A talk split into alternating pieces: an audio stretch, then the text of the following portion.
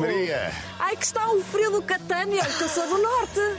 Estou habituada a baixas temperaturas. Esta terra é de grandes extremos.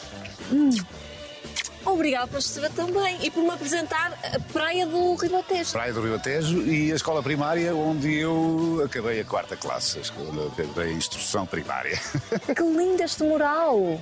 É de, é de um artista regional, o Violante, que, que também já trabalhou com o Vilse. Aliás, o Vilse também andou por aqui a fazer uns murais no, no Conselho, a convite da Câmara Municipal de Vila Nova da Barquinha e, por sorteio, calhou este ao Violante, podia ser do Vilse, mas o caso é do Violante e é um excelente mural que retrata bem eh, o período em que esta escola funcionava, antes do 25 de Abril. Foi a sua escola. Foi a minha escola. A partir de que idade? Eh, dos oito anos. Oito anos. Foi feliz aqui? Fui muito feliz aqui, brinquei muito neste Foi por isso também escolheu este sítio. Se tivesse sido infeliz, também não vinhamos para cá, não é? Como é É óbvio. verdade, é verdade, claro. Então, olha, eu acho que chegou o momento de eh, conhecermos a escola, porque eu adorava fazer a conversa aqui, mas está um bocadinho de frio, não é? Está um bocadinho de frio, apesar do sol estar radioso, eh, está frio, porque esta terra realmente é de grandes amplitudes térmicas. Faz Muito- muito, calor e verão? muito frio. Verão são tipo 40 graus aqui. Ou mais. Ou mais? Ou mais, sim. 42, 43. E brincava-se muito na rua, não? Claro, sempre. Olha, está a tocar. É momento de irmos para dentro. Temos que. Graças a Deus. Não queremos que os professores se aborreçam connosco. Mesmo. Vamos a isso.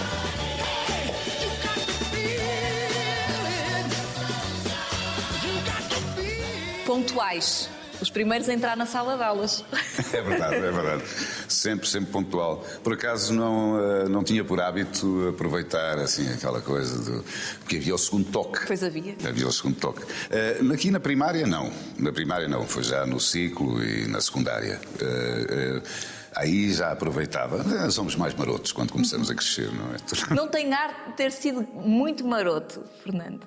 Ah, sim, eu tinha alguma dificuldade em ser maroto. Mas queria pelo menos ser tão maroto quanto os meus colegas, aqueles com, com- com- com- com quem me dava mais, digamos, o grupo. Nós tentamos sempre corresponder ao- aos dogmas do grupo. Às vezes nem sabemos bem de onde é que eles exalam ou como é que eles se instalam, mas. E a malta fazia umas patifariazinhas, pronto, sei lá. Coisa pouca. Coisa pouca, ir aí apanhar umas uvas, eh, eh, sei lá, uns melões, umas coisas assim. Que loucura. Loucura. que loucura. Não, mas nada transcendental, portanto, eh, adequado à vida no campo, claro. Eram patifariazinhas adequadas à, à vivência. Queria ser um bocadinho mais maroto, mas não conseguia. E não conseguia porque havia aqui uma figura, acho que de um avô materno, que o controlava um bocadinho. É verdade. O meu avô materno eh, era uma figura muito. Ele não era austero, era, era- ele sabia ser afável. Mas, eh, olha, fisicamente, eh, eh, Maria, o meu avô e eu sou muito parecido com o meu avô. Eu sou mais ou menos uma réplica do meu avô materno nas diversas fases da sua vida. Isto fisicamente. O olho claro. Sim. O queixo é do pai. O, que, o queixo é do meu pai. O resto é tudo O resto é tudo de- de- materno. Ah, e, e o meu avô, o meu pai, como esteve, teve alguns períodos de ausência por via de- da sua profissão, embora ele fosse militar, estava ligado a, um, a uns serviços que o obrigavam a sair do país com alguma frequência e estar fora um ano, dois anos. E o meu avô é que se substituiu de alguma forma até aos 14 anos, quando foi, que foi quando o meu pai regressou definitivamente e já não saiu mais de- do país. O meu avô, então, era essa figura que eu, por, quem tinha, por quem eu tinha um máximo respeito. Eh, aprendi com ele a fazer muitas coisas e ainda hoje consigo fazer muitas coisas. Por exemplo, amanhã vou tentar reparar a minha máquina de lavar roupa. Boa sorte. não sei o que possa dizer mais. Boa sorte. que acho que vou conseguir.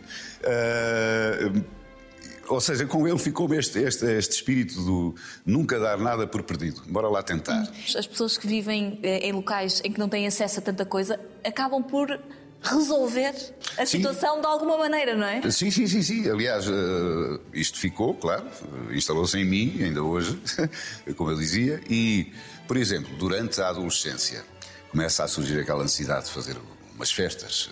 Não era por vivermos aqui na província e numa, numa pequena aldeia que não se tinha essa ideia de que era Claro. fazer umas festas de garagem. Também ou de tinha sótão, direito. Ou de sótão, porque nós aqui, como temos muitos sótãos, são festas ótimas também, em alternativa às de garagem.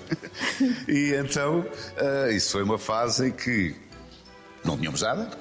Eh, quer dizer, tínhamos o que tínhamos, pequenas coisas em casa dos pais, ninguém tinha uma aparelhagem, ninguém tinha um amplificador. Uma coluna, claro. Uma coluna, então era uma coisa de casa de um, uma coisa de casa do outro, e havia coisas que não tínhamos mesmo, como uh, luzes, iluminação, uh, strobe, coisas no género. E então tivemos que fazer isso tudo. Por exemplo, o sequenciador de luz foi um amigo, amigo e vizinho, Zé Gomes, que era um, um gênio dessas coisas, de inventar coisas que de um velho relógio despertador, daqueles que fazem muito barulho e que são muito grandes, e que são o tic-tac, uh, adaptou desmanchou o relógio, claro, e adaptou e fez daquilo um sequenciador que fazia vários contactos e cada contacto dava para um Uma segmento luz de... de luzes. Ah, espetacular. com, o relógio, com o relógio fazíamos aquilo. Uh, pronto, era, era, este tipo de coisas. Inventávamos uh, tudo e mais alguma coisa. Tudo o que necessitávamos, uh, não temos, fazemos. Ou pedimos emprestado e fazemos igual. Sei lá. chegou a funcionar, por exemplo, isto já no, no fim da minha adolescência, mas dos meus 19 anos, 18, 18 por aí, 19, uh, chegou a haver uma. Portanto, já perto dos anos 80, chegou a haver um, uma, uma rádio local quando de repente houve um boom de, de, rádios locais, norte a sul do país, toda a gente fazia rádio, e nós aqui também tivemos o nosso pequeno emissor, que também foi construído eh, e participou. Rapaziada. Aí participar foi aí que eu descobri que, ah, pá, isto fazer rádio é muito giro, eu gosto de me ouvir. Uh, e tem e... ótima voz, Fernando, tem sim Sim, depois fiz rádio, depois realmente fiz um pouco, depois uh, fiz rádio, uh, ainda fiz uma colaboração ou duas com, com a Rádio Antena Livre de Abrantes, que é uma rádio que ainda hoje existe, a RAL. E mais tempo dediquei, onde dediquei mais tempo à rádio foi na, na RCE, Rádio Clube do Entrocamento, que passa publicidade na altura em que a TSF se estabeleceu como cooperativa e que resolveu fazer uns cursos locução e coisas do género. Foi na altura em que eu saí do país e em que estava ligado à RCE do entroncamento, mas foi na altura em que eu emigrei. Eu emigrei Já vamos à parte da imigração. Então não cheguei, se na altura tivesse ficado. Provavelmente teria continuado. Provavelmente teria ido por aí. Eu gostava muito, muito da rádio. Falou aí em entroncamento. Entroncamento não entra na sua vida só quando vai para a rádio, mas quando acaba a escola aqui. Ah, sim, sim, sim. Isso é, Isso é uma aventura. E tem um por... bocadinho mais de liberdade, sentisse? É uma, uma, uma estranha liberdade nos primeiros tempos, porque é uma liberdade que eu tenho e que a sinto, e de repente sinto que posso fazer coisas que ninguém está a controlar. Uh, não estou a ser regulado exteriormente, portanto dependo apenas de mim. Só que tenho 10 anos de idade. Pois. Eu, como faço anos em abril, uh, em abril fiz 10 anos e acabei a quarta classe aqui, nesta escola. E em setembro inicio as aulas no ciclo preparatório no entroncamento. O entroncamento não é, ainda são 10 quilómetros e tem que ser de comboio. E então, de repente, estou a apanhar o comboio às 7 e 10 da manhã, com o frio que vocês perceberam que faz. Não, não, um frio, um, frio, um calor estranho. que faz nesta maravilhosa terra. Era uma realidade tão diferente. Hoje em dia são poucas as mães que pensam na hipótese de deixar os filhos ir de comboio 10 km para a escola, não, não é? As carrinhas vêm buscar as crianças às portas Sim. e ainda bem. E Sim, ainda, bem, bem. E ainda, bem. bem. Os tempos também mudaram. É, é um facto. Era mais seguro na altura? Provavelmente há mais risco hoje em dia. Claro. Provavelmente há mais risco hoje em dia. Eu acredito que sim. Eu só conhecia aqueles comboios. O comboio em que ia e o e comboio em que vinha. Em que voltava.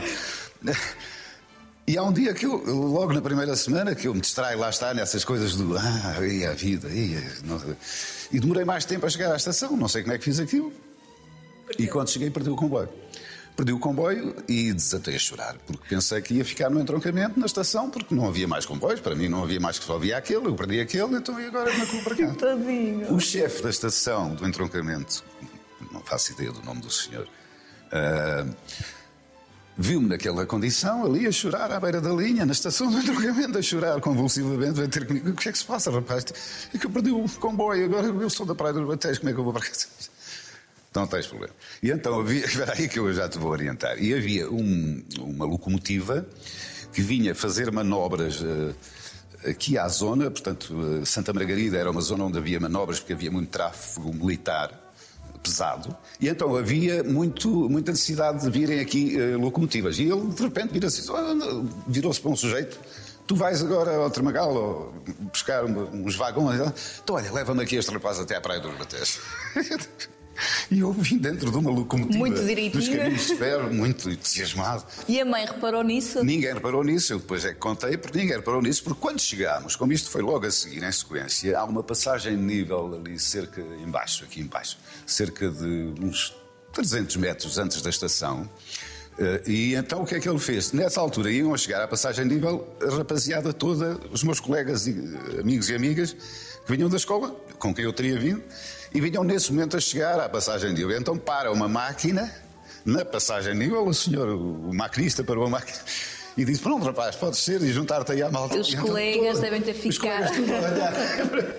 E eu a sair, ó, todo, empolgado, dentro de uma locomotiva. Orgulhoso, orgulhoso. É verdade.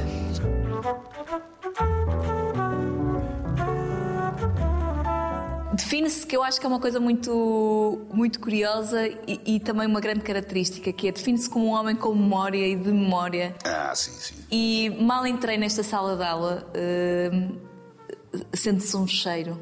Que memórias tem da infância e da adolescência? Ah, São boas. São, são todas, todas, todas, todas boas. Só tenho uma má memória e foi por uma questão física, porque me aleijei violentamente neste joelho. Numa queda, lá está. Eu a tentar. Eu, eu, eu como. Não foi. A minha mãe não, não, é que, não é que seja castradora, mas era, é uma mãe muito reguladora. Muito. Não quero que faças isto, ali corres riscos, não vais para ali, cuidado com isto e aquilo e aquilo outro. Mas foi sempre assim. Perdão, e então não gostava muito que eu me juntasse à malta quando ela percebia que as brincadeiras eram. Por exemplo, se era bola, nunca me foi muito permitido usar ou jogar à bola em miúdo.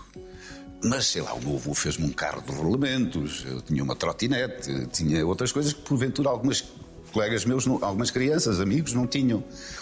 E eu tinha, eles adoravam aquilo, mas eu queria mesmo era dar uns pontapés na bola, mas isso estragava os sapatos. Ah, claro. Não era como e a minha mãe não não é? apreciava particularmente. De maneira que eu ah, sinto que, ah, como é que é dizer, na destreza física não estava ao nível, nos meus 9 anos, 10 anos, eu não estava ao nível dos meus amigos. E então, tentava na mesma, claro. E então um dia eles saltaram uma cancela, toda a gente chegava, saltava, só metia uma mão, saltava, eu, eu também vou, acho que sim. Só que não tinha a destreza suficiente, embrulhei-me naquilo, caí violentamente e abri este joelho. Esse joelho ainda dói, ainda Esse dá joelho- esse problemas. joelho Tem doído toda a vida. Eh, este joelho e este ombro, porque depois para aí hoje, hum, talvez 16 também, por aí, sim. Eh, íamos muito para o Tejo, lá para baixo para o rio. Eh, foi no rio que eu aprendi a nadar, íamos para o Castelo de Almorol, um dos, um dos nossos. Teve uma, teve uma infância e uma adolescência, uma adolescência, eu acho que invejável. E isso também o tornou um adulto.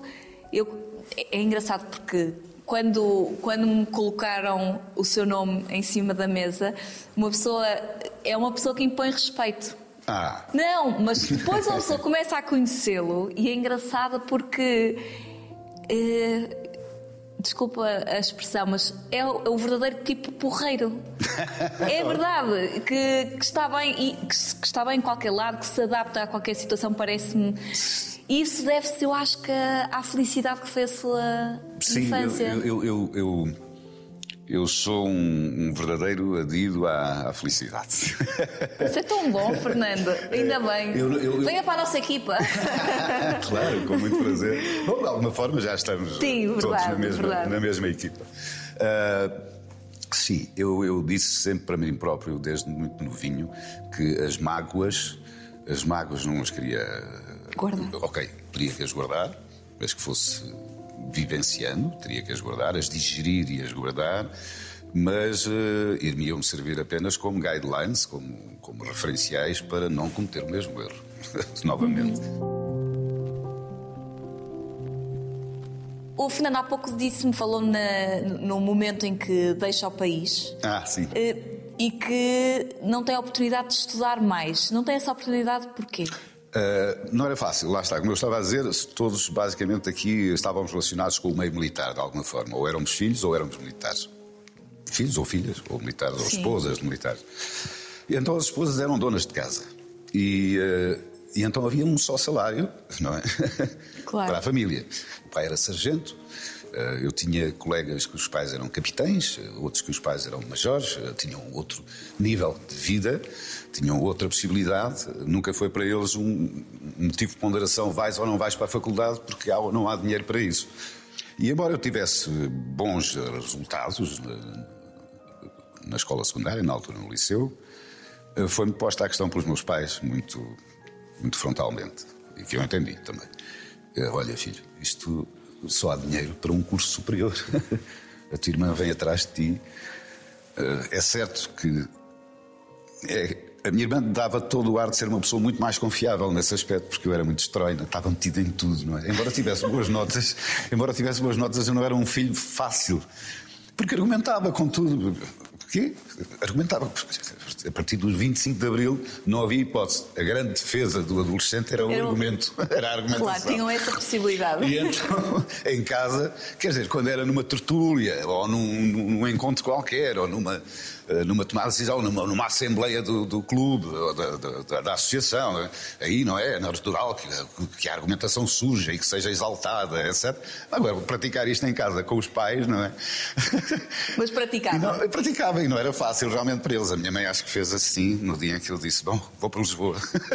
Não, também não acredito. Não, foi-me posta a questão. Não havia mesmo dinheiro realmente para dois cursos superiores. Uh, e eu disse: Ok, então eu vou fazer má vida, vou trabalhar, sou homem, hei de ter mais facilidade no mercado de trabalho e a minha irmã que aproveite. E aproveitou? E aproveitou.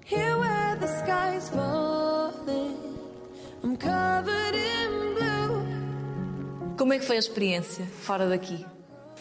A experiência fora daqui foi. Uh foi uma, foi uma coisa muito gira. Eu, quando tinha sempre esta necessidade de me sentir uh, ou integrado, ou fazer qualquer coisa, ou estar ali onde, onde as coisas estão a acontecer, é? E às vezes, às vezes sofria com isso, porque não conseguia, porque não tinha meios. E quando cheguei à Suíça em 87, salvo erro, eu senti-me no centro do mundo. De repente tinha televisão por cabo, com cento e não sei quantos canais desde, nós tínhamos a RTP1 e já havia dois na altura. Já havia dois. E já havia cor também. Uau! E chego lá e tenho cento e tal canais e, e, falo com pessoas que são do Sri Lanka, da Noruega, espanhóis. Os meus colegas e amigos são italianos, são.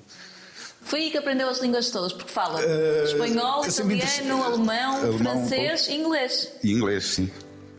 Um pouco. Uau! Uh, bom, mais o inglês e o francês, assim. Uh, o alemão um pouco, o italiano um pouco também. Cara, também treinou e. Não, era com eles. E claro. aprendi, interessavam pelas línguas, pela musicalidade das línguas. Acho que todas as línguas têm uma, uma música própria, um ritmo próprio. E depois, percebendo esse ritmo, vai-se lá mais ou menos. Uhum. Uh, e então cheguei lá e tive a sensação de estar no centro do mundo, ou seja, de poder absorver informação de todo o lado. Porque no cabo eu de repente também tinha um canal de Hong Kong, um canal de não sei de onde, que agora, claro, agora é corriqueiro cá em Portugal, desde que temos o cabo, é? tudo isso, temos tudo isso. Mas na altura, em 87, e então uh, absorvia isto tudo, tudo, tudo, tudo foi. Trabalhou em quê? Fernando? Entusiasmante, em várias coisas. Uh, mais uma vez, Sim. muito. Eu, quando cheguei lá, fui trabalhar para a restauração. Uh, ia destinado a fazer de, de serviço de mesa Uh, mas tive um quiprocó com a patroa. Teve? tive. Olha, que é difícil ter um, um, um, problema com alguém, não é? Com alguém eu, é, mas é que depois a A patroa foi... conseguiu. Conseguiu tirar-me do sério. que ela foi muito atrevida. Foi Pronto, atrevida? por aqui, foi atrevida. Eu ia dizer, os olhos azuis devem ter dado problemas, mas calei-me. Foi atrevida, o, o marido reparou, uh, não apreciou, claro, eu, eu não dei Pronto. Não teve culpa nenhuma, pois não. Não tive culpa nenhuma, nem dei, nem dei andamento nenhum à questão. Só que o marido ficou muito ofendido por ver aquilo e. O que é que e então eu fui O que é que lhe disse a sua patroa? O que, é que, o que é que ele me disse? Não, o que é que ela lhe disse? Ela, ela, ela chamou. Quer ver? Queres mesmo saber? Quero. Ela chamou-me ao gabinete dela. Sim. Tinha um assunto muito importante para tratar comigo. Estou com medo que vou ouvir. Pronto, fiquemos por aí. Não, continua, continua. As pessoas lá em casa estão curiosas. E pronto, tinha um assunto para tratar comigo e eu sim, lá sim. fui e depois uh, a senhora começou com umas insinuações, tirar uma garrafa de whisky, uns copos e umas coisas e depois apareceu o marido. Mas não ia acontecer nada porque eu estava deserto, eu já estava só a perceber como é que conseguia sair dali. Uh, depois, pronto, uh, em vez disso, acabei a lavar os pratos e os talheres. E assim estive durante três meses e a preparar algumas saladas. Embora me desse muito bem com o chefe, o chefe era francês e era, era Olivier. Era maravilhoso porque ele adorava jazz. E, e, na Suíça há o Festival de Jazz Montreux, que é um dos grandes festivais de jazz do mundo. E então eh, falávamos muito jazz. Ele, ele achava estranho. Mas como é que tu estás aqui? Tu falas inglês, não sei o quê, então estás aqui a lavar para Por que não tentas outra coisa? Entretanto. Encheu-se de coragem e foi também. E mudei, pronto, fui mudando. Entretanto, também foi a, a minha, a minha esposa na altura, a mãe da minha filha mais velha, Maria João. Já era pai aí? Uh, não, não. Ah. Fui só pai em, aos 33, em 93, quando regressei a Portugal. E, uh, entretanto, a Maria João foi, foi lá ter, ao fim de uns três ou quatro meses. E pronto, reorganizei a minha vida para uma outra cidade, para uma outra coisa. Fui trabalhar para a indústria do vidro. Trabalhei em coisas muito curiosas nessa na indústria. Trabalhei no primeiro Papa Móvel. O quê? Na, o primeiro Jeep do Papa. Uh, os vidros do Papa Blindados? foram feitos. Aqueles vidros são para aí desta espessura, mais ou menos aguentam com um obus de 22 ou uma munição de, de, de 220. é verdade. Eh, eh, era uma fábrica interessante porque trabalhava tudo só com vidros especiais. Para-brisas, para a Ferrari, à prova de bala, eh, tudo coisas assim. Eram coisas muito específicas. Foi, foi entusiasmante, foi interessante. Cortava-me bastante no vidro, ainda tenho algumas cicatrizes. Depois fui para os caminhos de ferro suíços. E aí, uh, ser o que se diz em, em suíço-francês cheminot, ser ferroviário, é uma coisa que é, eles têm um, um orgulho imenso uhum. pela, pela pelos comboios. Aliás, é, é o chocolate e os comboios e o dinheiro, claro. E os relógios. e os relógios. e os relógios. Eh, e então, eh, ser ferroviário na Suíça, ter o cartão de ferroviário, aquilo era uma coisa que se podia usar em determinadas circunstâncias. Eu sou ferroviário. Ah. Há respeito, há respeito sim, sim, sim, os profissionais. É verdade. E então fui ferroviário uma série de anos. Eh, até me vir embora. As pessoas lá em casa devem estar a pensar assim então estamos aqui, já fez isto, já fez aquilo, foi para a Suíça, voltou. E onde é que entra a representação? E aí chegamos a um ponto que eu acho que me parece inspirador para todas as pessoas que estão em casa, que é, afinal de contas, nunca é tarde para nada. Não. E o Fernando pôs em prática este lema. Uh, sim. Inconscientemente.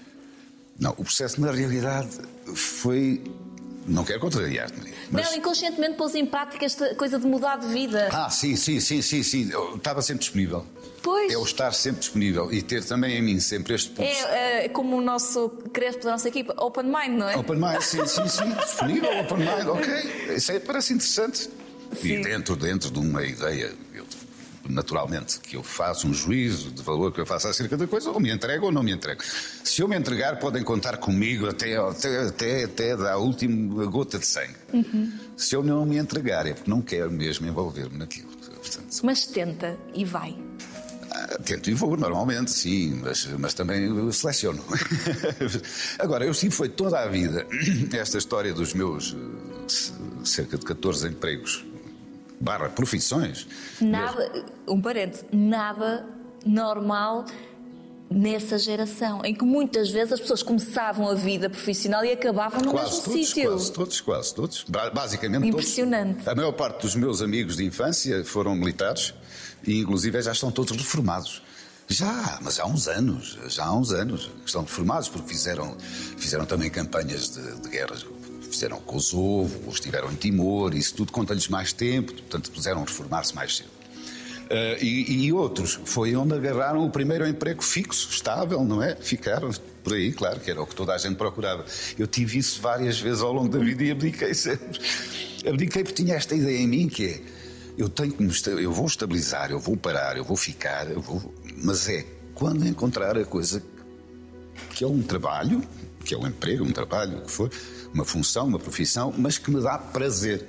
que não é o 9 to 5, que não é aquilo. Porque eu toda a vida, até descobrir realmente a representação, foi, uh, até descobrir o teatro, foi, foi sempre.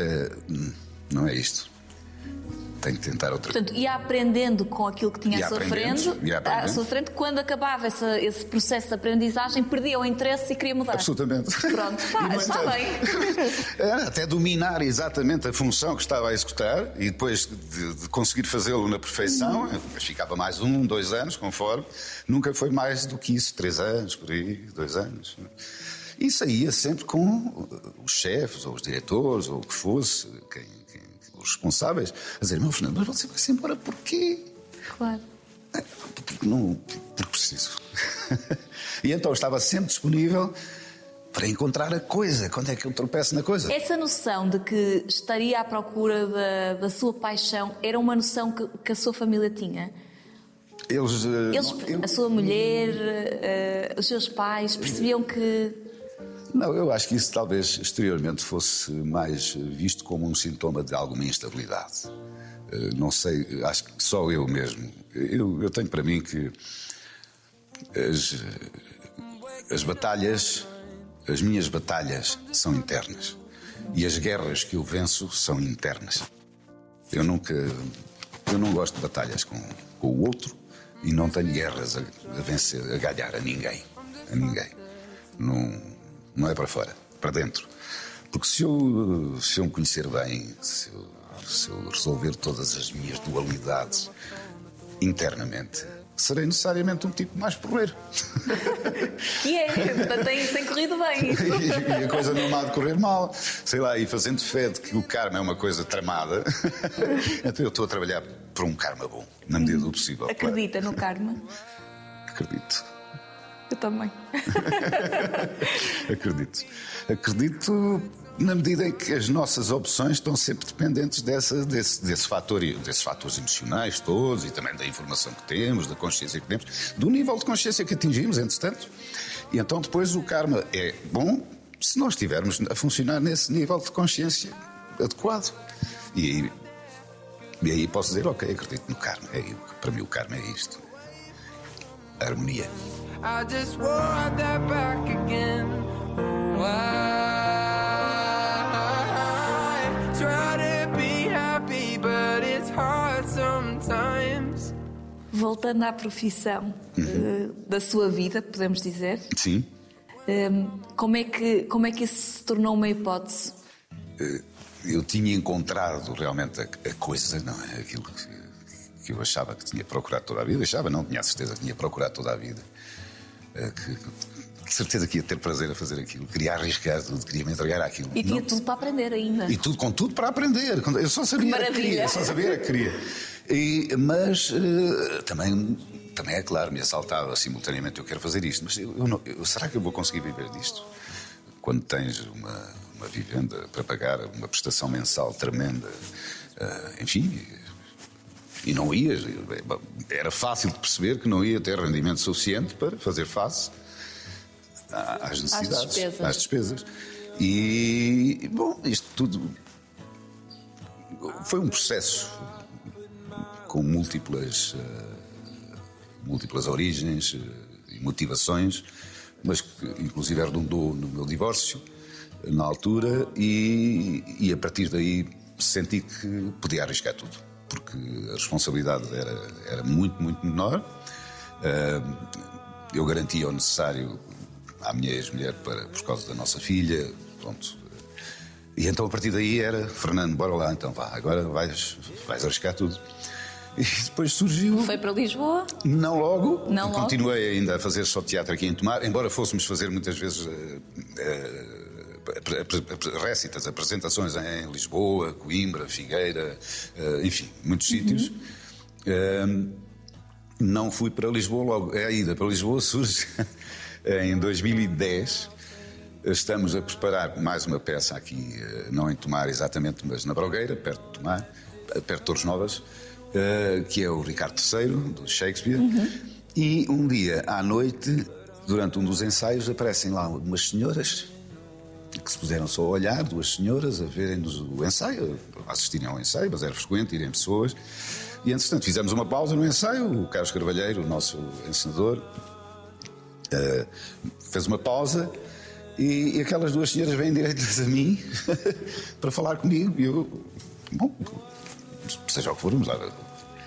E então era a Rita Azevedo Gomes e, uh, e a Maria José Monteiro, a João Monteiro, uh, como primeira assistente da Rita Azevedo Gomes, que vinham falar comigo porque iam começar a filmar, na, isto foi uma quinta-feira à noite, na segunda-feira a seguir iam começar a rodar na Tobis, em estúdio, a, a, a grande longa da Rita Azevedo Gomes, e a Rita o ator eh, precisava de outro ator que não aquele com que tinha estado a trabalhar. E, é assim?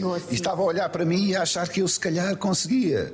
E se eu podia estar às nove da manhã do dia seguinte, portanto era quinta à noite, sexta de manhã, às nove da manhã na Tobis para fazer um ensaio com a Rita Durão para ver se a coisa funcionava. Eu fiquei. eu fiquei completamente atarantado. O quê? Um filme? Que loucura!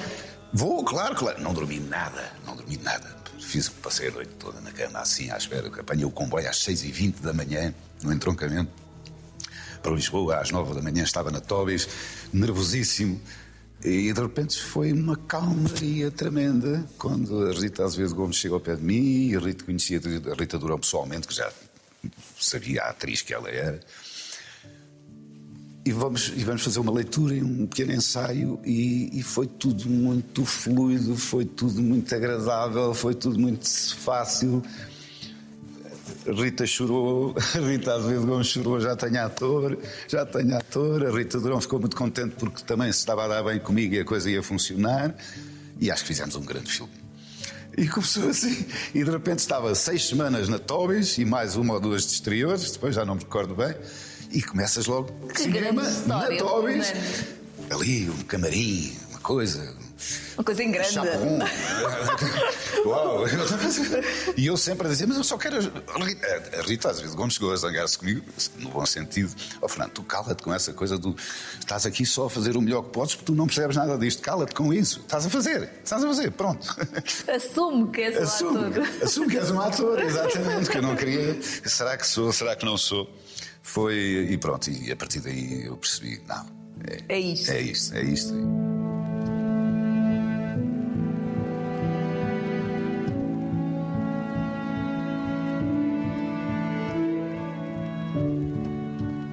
Portanto, depois do teatro, cinema e quase que a televisão vem. Pode-se dizer que vem em. Pouco tempo depois. Mas em último. Para a TV? Uh, não, não. Para a TVI. TVI. Para a TV. Que foi o I Love It preferia que esta relação acabasse o mais rapidamente possível. Mas eu vejo, vejo a Benedita feliz. É, disparate. Ela é tão nova, ela sabe lá o que é o amor. A maneira dela sabe. Mas também devias ter um bocadinho mais de paciência, Rodrigo. Ah, lembro. O I Love It, portanto, 2013, se a memória não me falha. Uh, ou seja, pronto, já tinha vindo para Lisboa, já estava ativo e surgiu esta oportunidade uh, do, do, do, do elenco adicional no, no I Love It. Uh, conheci logo eh, a Carla Andrino, fazíamos um, um casal, tínhamos umas filhas. Mas o que é isto, Benedita? Qual é o problema? Não é um comportamento adequado ao local de trabalho da tua mãe, não achas? Não, tens, tens razão. Tens razão, aliás, nós, nós vamos namorar para a rua, até para um hotel, se eu quiser. Tchau. Não pode falar assim comigo, Lourdes. Tem calma, Rodrigo. Depois falamos em casa. Realmente. É- Começou eh, com 43 anos, mas quem olha para o seu currículo, para a quantidade de peças, de coisas em televisão, de, de cinema, é muito completo. Teve, teve poucas férias. Tenho tido poucas. Eu basicamente não tenho tido férias. Pois. É que é o seu currículo parece que começou desde os 20. Não, mas é com todo o prazer. E é com todo o prazer. Não sinto sequer necessidade. Às vezes tenho uns tempos, não é? Um dia, dois, três dias que se arranjam para descansar um bocado aqui ou ali. Uh, mas eu só. Uh, o prazer que tenho em trabalhar, em, em poder trabalhar naquilo que gosto e ainda ser pago é maravilhoso. Uh, o Sérgio. O Sérgio. O Sérgio, ah, o Sérgio. Eu sei que já está noutra, mas já vamos falar já, disso. Já. Mas o Sérgio traz aqui. Uma, uma, uma realidade muito diferente, com certeza, à sua vida Claro que já teve muitas participa participações noutros momentos em televisão, mas eu acho que há aqui uma, uma entrega e uma presença na casa dos portugueses muito forte, com uma personagem muito forte. Sim. Sentiu essa diferença? Há um antes do Sérgio e depois do Sérgio de Querem Viver? Uh, talvez. Eu, eu, eu, eu, se calhar não o quero muito admitir por causa dos meus processos internos. Das suas guerras, das suas minhas batalhas guerras internas. E, e, das minhas personagens, da Claro. forma como tenho que Sim. dar esta ou dar a outra, enfim.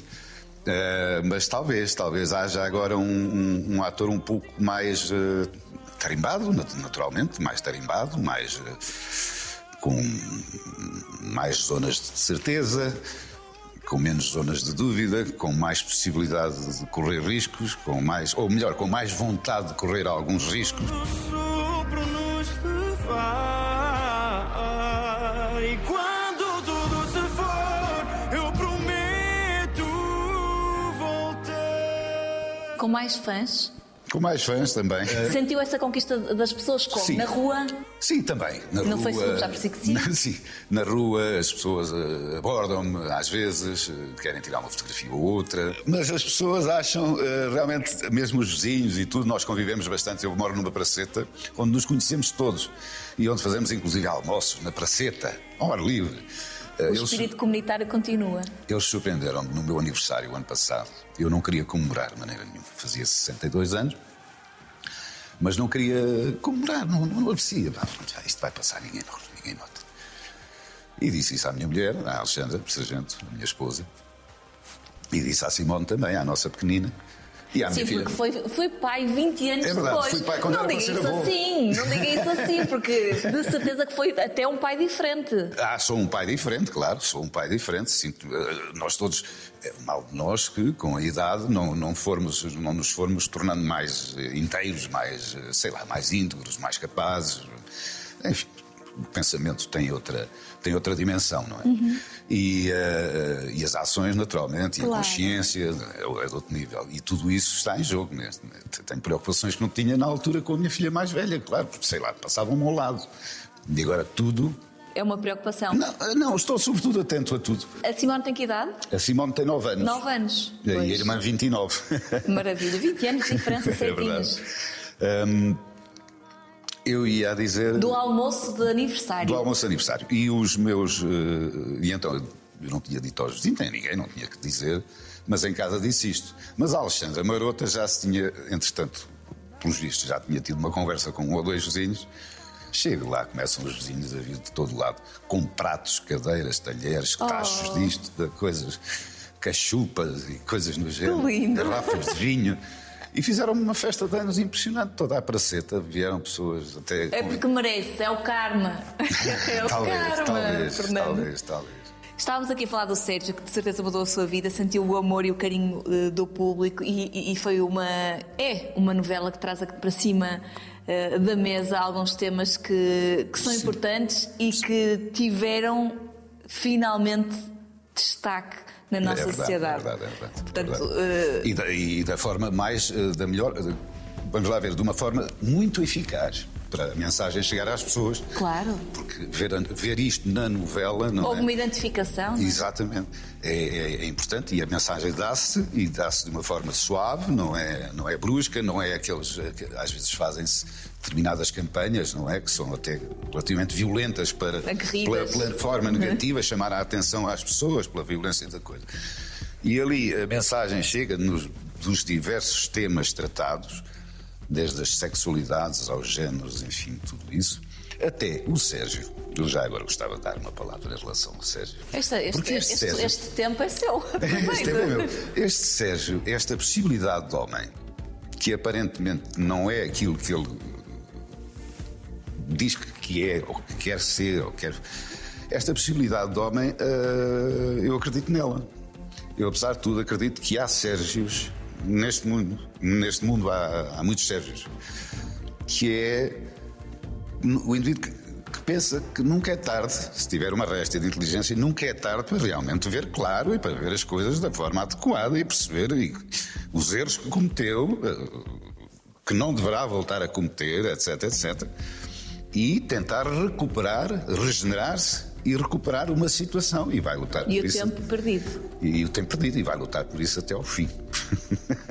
Já estou a salivar. Ai, tu queres vir por causa da olheira que tu me desculpaste. Ai, chegaste a mim. Muito bem, muito bem. Ainda bem porque eu já estava farta de papéis, meu. Não sei se isto se pode dizer, mas vai lutar por isso até ao fim. E ainda bem. O que as pessoas se calhar não sabem lá em casa é que há novidades eh, relativamente à sua vida profissional até na TV. É verdade, há novidades. há Então, novidades. é um querido papá. É, um papá de um papá. É um querido avô. É Um querido avô, é um querido exatamente. avô. É um querido avô. Ah, vou ter a oportunidade de, de, sim, de ser o. Pode-se dizer. Pode. É só uma personagem. É só. É, Sim. Já, portanto, pelas, pelas fotografias que já são públicas, sabe, percebe-se que a relação é com o Zé Fidalgo, É pai do José Fidalgo, não é? pai do Zé Fidalgo. Da nova novela Queridos Papás. Na nova novela Queridos Papás. Uh, portanto, a mãe do Zé Fidalgo, como é, uh, como é a Helena Isabel, Está muito bem servido. que era, que era no, no, no, no, Quero é Viver, era, era a Graça, é a Graça ainda, uh, com quem adorei trabalhar. E adorei conhecer, não nos conhecíamos pessoalmente. Acho que ficámos bons amigos e adoro, adoro a Isabel, adoro a Helena Isabel. Olha, eu já estava a ficar com um calo no dedo, como nos tempos de escola. E eu desculpei porque tu deste o primeiro passo. Ah, isto quer dizer que eu já posso ir ao bootcamp da Divina. Aleluia. Bom, bom. Saravá. Fernando, muito obrigada por estas palavras. Eu é Nunca há tempo para, para me contar tudo, mas eh, foi ótimo conversar consigo. Muito obrigado. Obrigada. Muito obrigado pela conversa.